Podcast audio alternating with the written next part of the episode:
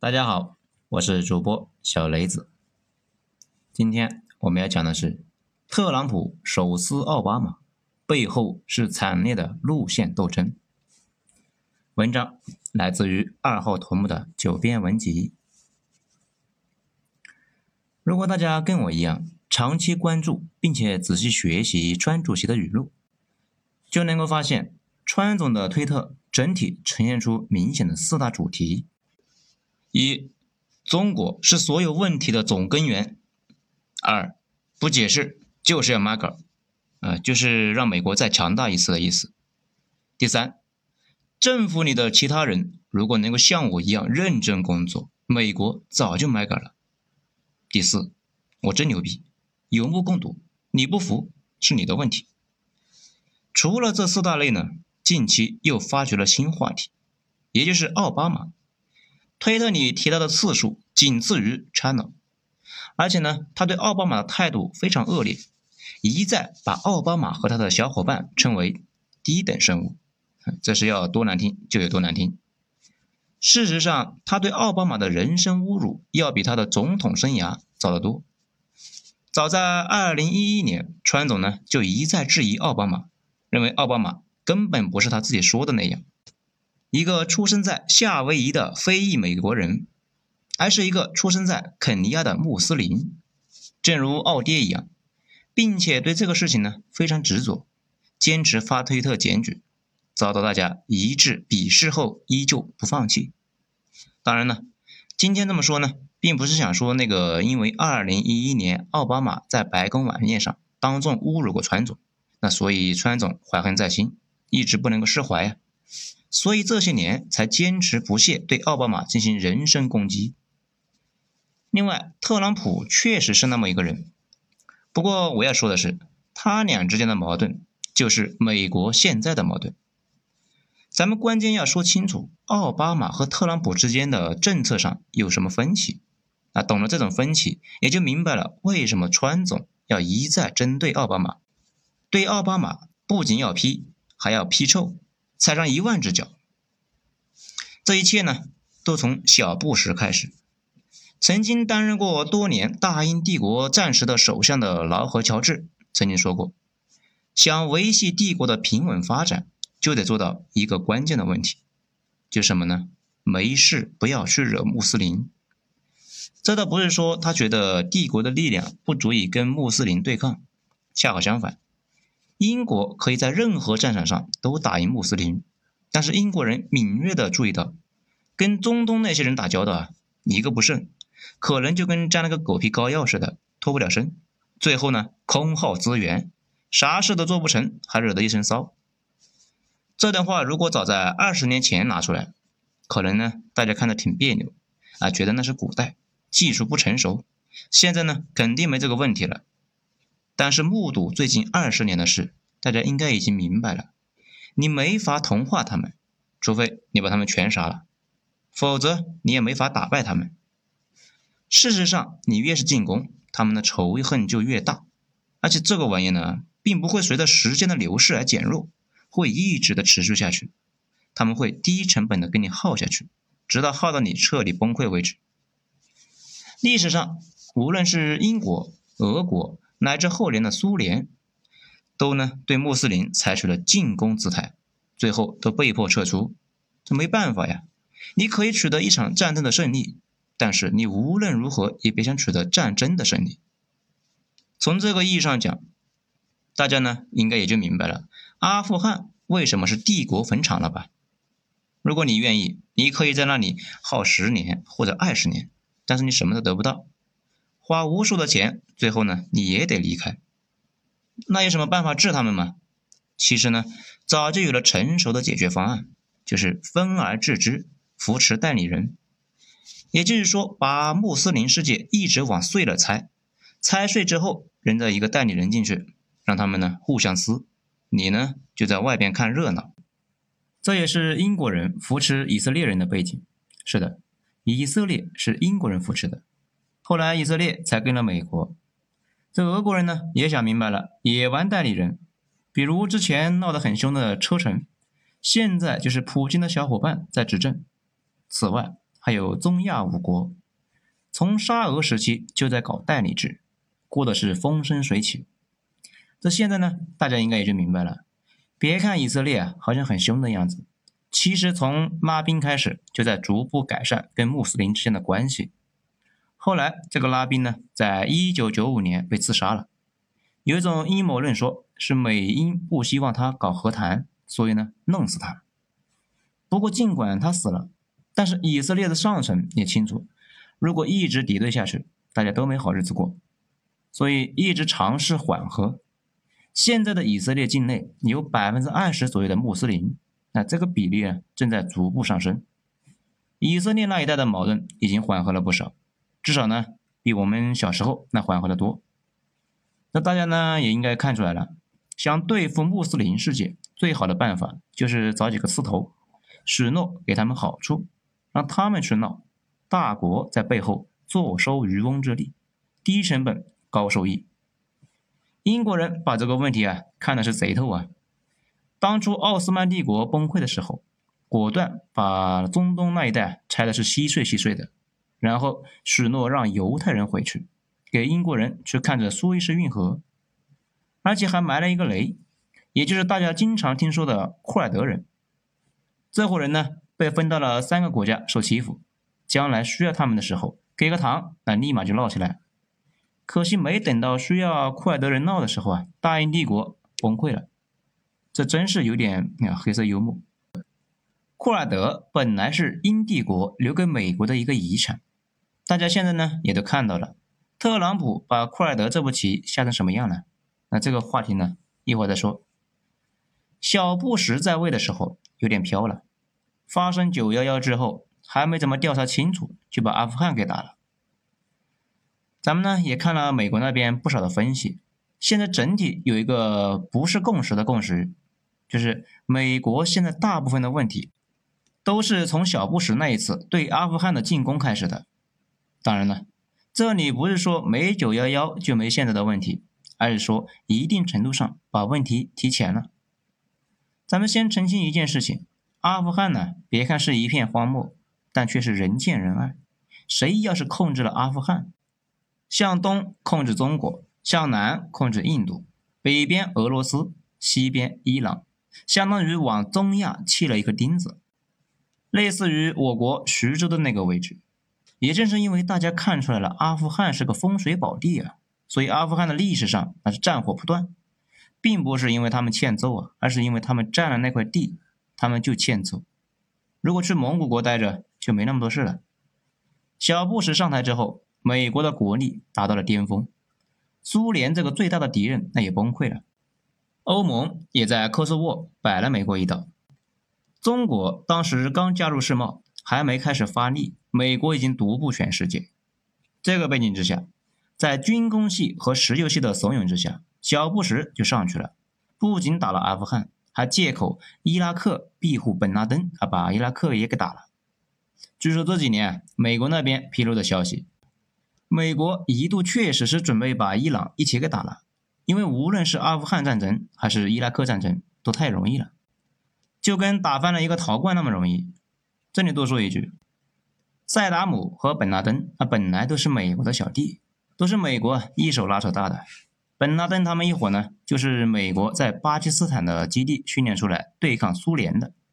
那这也是为什么后来本拉登是在巴基斯坦被击毙的。沙特、巴基斯坦、阿富汗都是他的家。至于萨达姆，也一度跟美国啊如胶似漆。以至于他手底下的军官团全跟美国勾勾搭搭。战争一开始，这些人都被策反跑光了。伊拉克军队失去了大脑，这一下子鸟兽散。当时最伤感情的是局座张绍忠，他预言了伊拉克正规军和美军的大战没有发生，哎，打脸了。不过接下来几年发生的事情却跟局座预测的基本差不多，美军在伊拉克陷入了人民战争的海洋。伤亡惨重，变形金刚一样的美国军事实力在沙漠里举步维艰，基本上没收获啥，还一直在流血。进一步也不是，退一步那也不是。如果彻底退出来，之前巨大的沉没成本那就基本打水漂了。如果不撤出，那还会继续流血下去。所以这几年局座啊又春风满面的回来了，在各个平台上跟年轻人混的是火热。所以布什总统卸任的时候，已经是留了一个烂摊子给大家，在两片穆斯林的沙漠里空耗了太多的国力，却基本没什么收益。而且就在那些年，正是因为这种战争的泥潭，美元指数贬值了百分之四十左右，也就是美元货币在国际上的价值少了一半。以前一美元能买十个馒头，现在呢只能买六个。这种情况啊，过去半个多世纪发生了三次，这次疫情将会是第四次。然后奥巴马上台了，这奥巴马忙活了一顿，在忙活啥呢？奥巴马上台的时候，美国其实已经出现了帝国后期的征兆，也就是社会撕裂严重，贫富差距拉大，产业外流，军火集团做大，国家呢金融化明显。而且海外又崛起了一个巨大的超级强权，大家可能有个纳闷啊，小布什怎么做到一个任期之内把帝国从巅峰拿到后期的呢？其实也正常，几乎所有的组织都有这个毛病，巅峰就意味着动力和阻力达到了一个平衡，随后就要走下坡路了。我国的唐朝贞观年间，还有后来的乾隆时期，那都是这样，一半盛世，一半衰世。所以，奥巴马的工作就是对内维持稳定，对外保持帝国的霸权。维持稳定，这很好理解。那什么是帝国霸权呢？就是让各国心甘情愿的给美国打工，要向往美国，不要想着自立门户。在奥巴马时代，中国初露端倪，欧盟呢比较背，修理过一次，俄国那是个刺头。具体的做法就是团结，避免分裂。为了防止穷人看不起病，他搞了那个奥巴马医保，致力于给穷人低价看病，别得了病那就破产了。奥巴马的医保后来成了个灾难，很快就被特朗普给搞了。不过这个思路是对的，任何一个国家发展医保都不能说有问题。在海外，为了限制中国崛起，当时养了大批的公知，天天从内部攻击中国，想从内部瓦解中国。经历过那些年的人呢，都知道当时中国的舆论那有多夸张。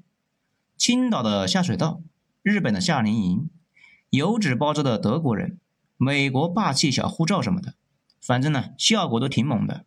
颜色革命一度闹得很凶。不过中国人普遍对这类事兴趣不大，网上说的很凶，到了线下才发现他们那个圈子比诺娘圈都小。同时，为了限制俄罗斯。把乌克兰给搞了，造成了持续到现在的乌东战争。也就是从那之后，俄国彻底对欧洲死了心，对美国和欧洲也不再信任。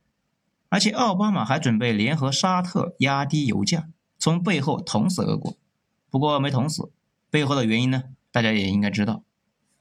而且奥巴马政府已经意识到了问题的关键是中国在美国主导的贸易体系里成长太快。所以准备用 TPP 来替代 WTO，在中东的问题上，小布什政府花了无数的钱，奥巴马终于反应过来，得赶紧撤出来，然后学习大英帝国远程操作代理人，争取呢把中东搞乱，也就是大家知道的颜色革命。也正是从那个时候开始，奥巴马政府一手培养起来的 ISIS，并且想起来英国就在中东的那个棋子。也该用用了，于是策划让库尔德人起来闹事。当时几乎所有的国家观察家都说，库尔德人建国已成定局。继以色列之后，美国又给中东掺了一个沙子。在亚洲也一样，也到处是搞钉子。比如大家知道的那个萨德系统吧，就是奥巴马时期给安排的，针对谁那是一目了然，而且还煽动中日关系。中日之间的关系呢，在奥巴马期间也达到了历史最低水平。此外，还煽动菲律宾跟中国闹事。这整体而言吧，你不能说奥巴马的套路是错的。实际上，从长远的角度来看，如果能够按照他的本意操作，这些操作都是大手笔。比如把俄国给搞乱了，把中国给搞乱了，顺便把中国踢出到贸易体系之外，把中东也搞得一团糟。美国把军队撤回去，少花钱，搞点基建，促进点就业，那多好啊！其实奥巴马大选的纲领之一就是搞基建、促就业。如果这些都实现了，那奥巴马无疑是历史上最牛逼的美国总统。但是，哎，这里要但是了啊！奥巴马的所有政策本质都是拉拢一些利益阶级去干，因为你想干成一件事情，肯定是有人从中受益，他受益了才会积极的去帮忙。如果没人受益，还损失了一部分人的利益，那你就等着吧。轻则大家兢兢业业的把事情给你搞黄，重则你自己呢？就得像肯尼迪一样被爆头。所有帝国中期的问题都是利益集团的问题，解决这些问题就是解决利益集团，他们能够咬死你。有点像明朝末年，无论是满清还是农民军，对明朝的伤害都没有大家想象的那么大。明朝亡于党争，那什么是党争呢？就是利益集团互相撕扯，把国家给撕裂了。最后一件正经事都没法操作，国家机器变成了僵尸。等到军队叛乱、农民起义，后金那也在那里闹事，自然是彻底失控了。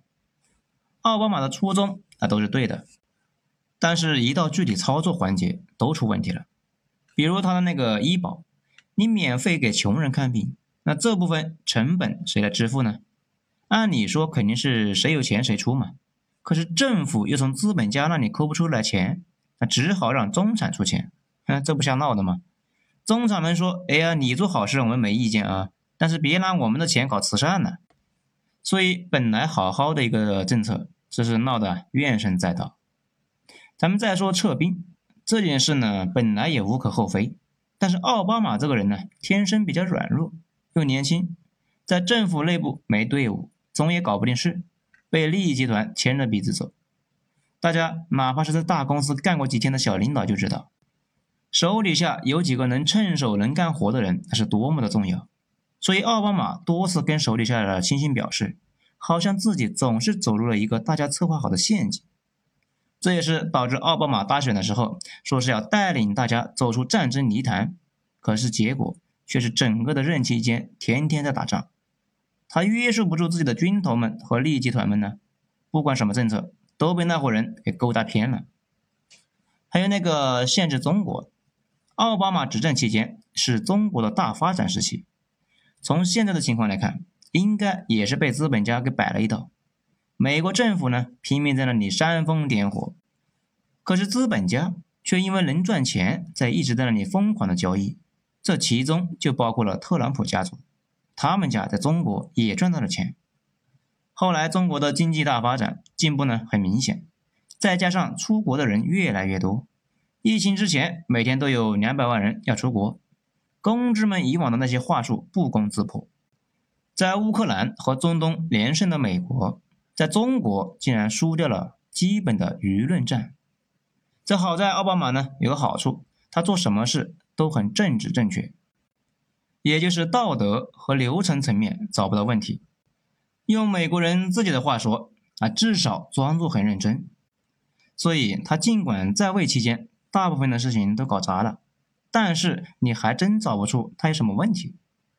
讲到这里呢，大家应该也就明白了，奥巴马时代面临的问题和现在川总面临的问题其实整体差不多，但是奥巴马选择用系统来解决系统问题。有点像明朝末期崇祯皇帝看到了问题所在，于是用文官们继续解决问题。尽管文官系统本身就是问题，毕竟是谁不让朝廷对东南的豪强收税呢？没错，正是文官们，因为文官他们家那就是东南豪强。是谁养寇自重呢？让建州女真顺利的崛起呢？必须是辽西将门呐。问题是，崇祯还指望辽西将门能给他镇压女真呢。后来明朝都灭亡了，辽西将门那还在，继续给大清干，相当于呢换了个主子，也就是系统已经出了问题，但是皇帝还希望通过系统来修正问题。所以吧，奥巴马顺利的把事情全给搞砸了。不过他也和崇祯一样，落了个好名声。那咱们的川总来了，川总呢，其实一眼就看出了问题的本质。其实就是系统性的问题，你不管给他系统任何指示，他都能给你搞砸了。所以他要学习天启，天启皇帝那就是那个木匠。以前呢，咱们在看那个明朝那些事里面，就说天启是个沙雕文盲，但是天启的老师孙承宗很厉害啊。这件事没少让我纠结，但我老师也很牛逼啊。我自己是个文盲，这无论如何都解释不清楚啊。哼。后来找了个专门研究明史的专家问了一下，他说天启皇帝啊确实是个傻雕，不过他肯定不是文盲。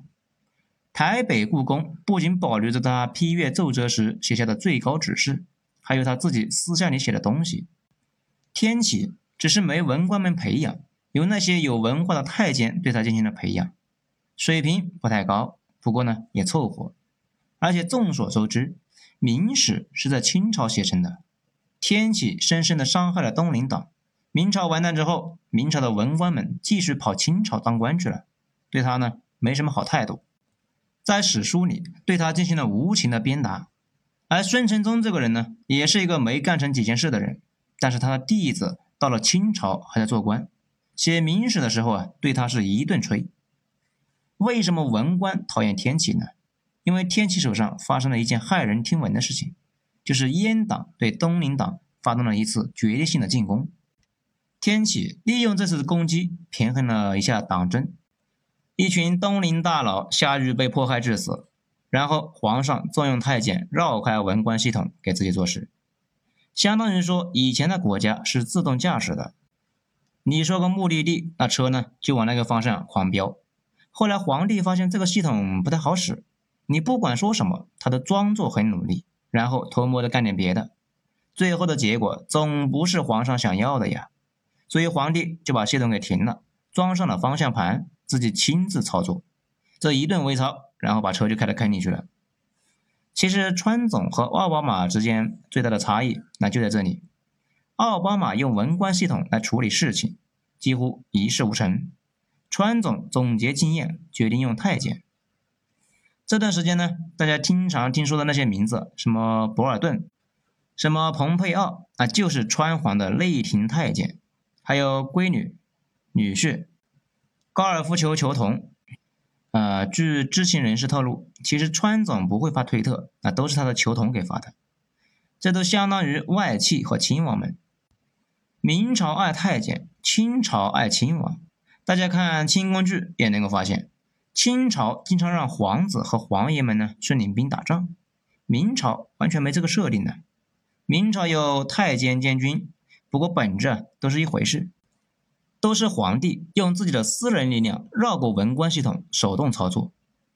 咱们呢之前讲那个基辛格到底是干啥的，这里面也讲过，美国总统们一直有用学者来微操的习惯，基辛格那就是尼克松的魏忠贤。讲了这么多呢，其实就想说清楚一件事：中外那都喜欢玩这个，但是像川总这样达到天启皇帝级别的非常少见。川总整体的套路呢，就是两个凡是：凡是奥巴马坚持的，我都反对；凡是奥巴马做过的，我都要废掉，并且把政府核心踢到一边，自己跟一群亲信各种搞小圈子，好处是效率贼高，各种贸易战，各种退群。毛病是手底下的亲信阵亡率啊高的离谱。其实可以看看明史就知道，皇帝的大太监们啊几乎没有好死的。你敢惹文官，那就别想好。而且正巧不巧，呃，奥巴马四十七岁就当上了总统，卸任的时候才五十六岁，正值壮年，今后有大把的时间跟微商见见面呢，骗点钱，顺便批评批评现任的领导什么的。川总瞎搞的时候，如果搞得还不错啊，比如今年年初疫情爆发前，川总通过一顿王八拳，把盟友和假想敌都修理了个遍，又改了失业率的计算方法，通过给富人减税拉高了股价。尽管呢大家都不太爽，可是无话可说，毕竟你搞成事了嘛。一定程度上证明了川总的路线的合理性，大家能够说啥呢？但是疫情一爆发。情况就全变了。过去三年，川总的一系列操作基本都归零了，这就有点像阉党的人在边界上打了胜仗，那朝廷中的文官和民间的骚客可就不客气了，开足马力的骂，怎么难听怎么骂。奥巴马没憋住，也出来说了几句，引得大家一片附和。这先皇在的时候可不是这样呢，百姓无不怀念奥巴马。要是先皇在，疫情何以至此？特朗普面对这种指桑骂槐，能怎么办呢？一个个骂回去？当然不是。真正的喷子怎么能够这么低效呢？必须是射人先射马，骂人先骂娘。你们敢抬出来奥巴马骂我，那我就先把奥巴马劈倒劈臭，踩上一万只脚。奥巴马代表的是传统的文官路线，特朗普代表的是太监治国路线。现在的争吵就是两种路线的之争。要早打，大打，打推特战，把战火烧到奥巴马家里去。接下来的事情呢，大家也都注意到了。这段时间，川总就跟个发了疯似的针对奥巴马，而且创造性的搞了一个词叫“奥巴马门”。具体呢，这个词是什么意思呢？没人知道，反正天天刷，而且大肆渲染奥巴马呢应该对中国的崛起负责，甚至是攻击了鲍威尔。彻底否定了小布什政府在伊拉克的政策，真是一个都不放过呀！拜他所赐，其实之前美国呢很少有人骂奥巴马，奥巴马的名声一直非常好。那咱们刚才也说了啊，奥巴马的形象非常的正面，无可挑剔。现在川总的评论区置顶的往往也是骂川总或者奥巴马的，不过风向已经有了一些变化，尤其是今年。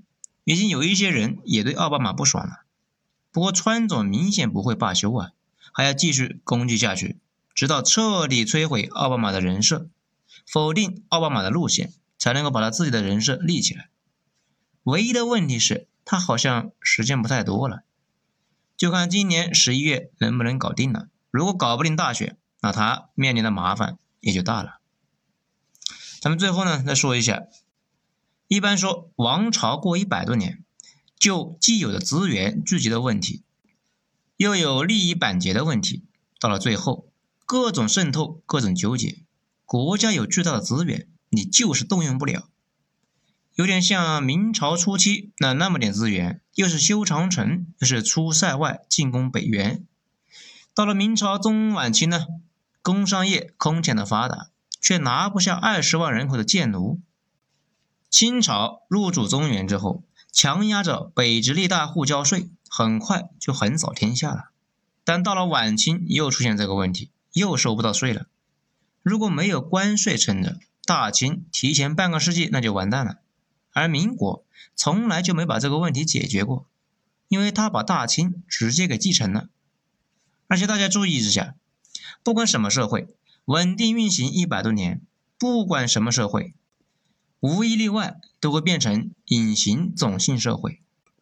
如果下边的人对自己的人生很认命，那就是印度；如果不服，就会反抗一把。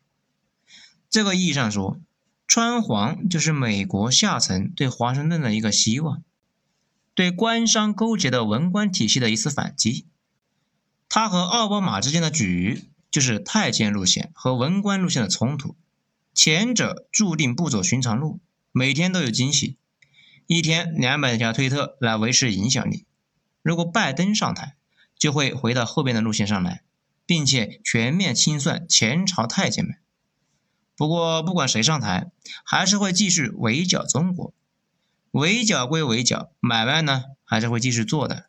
美国想脱钩，其他的国家也会做，因为资本主义的核心就是生意不能停。利益持续受影响，那就会内爆；资本主义停止扩张也会内爆。你只要能给对方几个利益，他们就形不成统一的战线。这是一个超复杂的博弈关系，所以还是有很多可拉拢的对象。当然了，主席一直在说，内部矛盾才是关键的矛盾。所有的系统最后几乎都是死于内耗。不管外部啥样，只要我们内部降低内耗，保障民生。防止利益集团做大腐蚀社会的根基。毕竟，在过去一千年里，只要内部不内讧、不党争，没人可以从外部打垮我们。而且，我们的民族有个怪象，总是繁花似锦的时候啊，文洽妩媚，陷入内乱；危亡之际，反而能够爆发出可怕的战斗力，打垮一切外部敌人。好了。今天咱们就讲到这里，精彩下次接着继续。我是主播小雷子，谢谢大家的收听。